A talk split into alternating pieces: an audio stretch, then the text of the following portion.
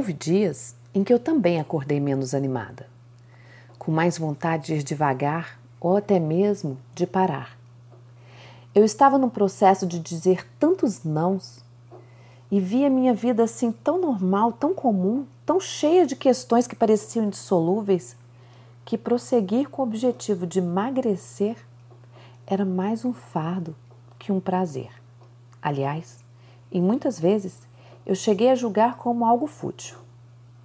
Eu não tinha mais 20 anos e eles já tinham ficado bem distantes disso.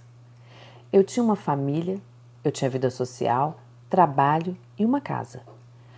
O que era um corpo diante disso tudo? O que ele acrescentaria?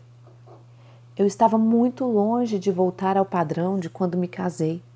Então, se era para ficar mais ou menos, eu ficava como estava. E tomada por esses sentimentos, somados às minhas muitas desculpas que sempre chegavam aos montes e pareciam até uma fonte inesgotável delas, eu diminuí o meu ritmo e jogava a toalha.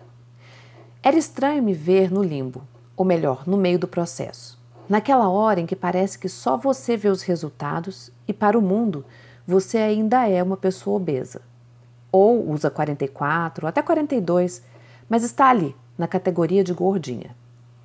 Isso traz junto o peso de uma eternidade inteira. A gente desacredita que pode dar certo e se limita a não enxergar nenhuma possibilidade além disso. Estranhamente, você não se lembra do seu ponto de partida e comer parece tão mais seguro e confortável que associamos felicidade a um pedaço de bolo e dor ao processo de emagrecimento. Mas uma coisa puxa a outra, e o problema não está e nem nunca esteve na comida. Ele se enraiza por questões emocionais. A associação do ato de comer à felicidade nos faz mudar o foco e, consequentemente, abandonar mais uma vez o processo de emagrecimento. E ali, outra vez viramos vítimas. Somos as pessoas que não têm cura, que não têm vergonha na cara ou que não nasceram para isso. Os nossos olhos ganham vendas que nos impedem de perceber a diferença entre caminhar mais devagar pelo cansaço, de jogar a toalha pela falta de perspectiva. A ideia de seguir em frente é tão frustrante que vira um ciclo onde reerguer fica cada dia mais difícil. Viramos dependentes de motivadores externos, de um evento, de uma viagem, ou até mesmo para agradar alguém ou para se encaixar em um padrão.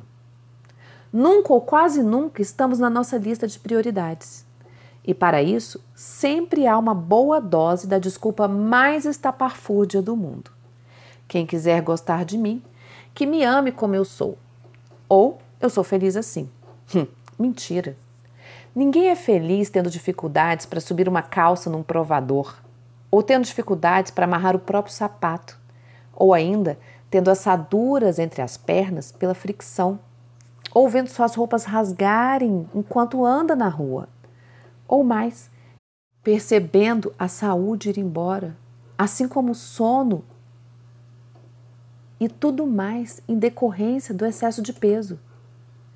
Escuta aqui, você pode até ter momentos de alegria como uma pessoa obesa, mas não jogue a conta da sua felicidade se você nem se ama mais e preferiu abrir mão da sua vida por comodismo. Reinícios e recomeços são pesados, sim. Eles engatam uma ré no próprio nome: reinício, recomeço. E se sair da inércia já nos exige um esforço sobrenatural, imagina quando você engata rés na sua vida. Porque romper com essas travas que nos puxam para um passado de insucesso exige muito mais que coragem, exige perseverança, força de vontade e determinação. E foi num desses momentos de lucidez que eu percebi que não haveria ninguém lá em cima do poço me puxando de volta. E nem que tinha essa tal dessa molinha do fundo do poço.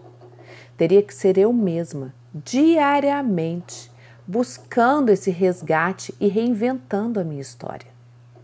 Emagrecer sem subterfúgios te torna mais forte e te empodera. Não é rápido quanto o efeito de um remédio, mas pode valer muito mais a pena. Aos poucos, o temor da comida vai ficando pequeno. As desculpas vão perdendo as suas máscaras e, mesmo sem ninguém te avisar, a sua consciência te dá o alerta necessário. Mas não há milagre. É só você e a sua cabeça.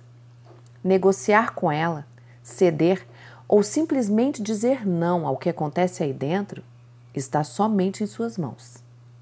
E um dia eu aceitei que merecia mais essa chance e fui. Eu não fiz grandes planos, não fui atrás de ninguém, apenas desejei que tudo fosse vivido um dia de cada vez. Porque metas altas demais podem ser desestimulantes durante a jornada. E eu resolvi fazer diferente. Eu quis como meta acreditar a cada dia que poderia dar certo. E deu. E eu estou convicta de que com você também pode acontecer o mesmo que aconteceu comigo. E você pode descobrir o seu poder de ir muito mais além. Com muito amor, da sua coach, Roberta Frois.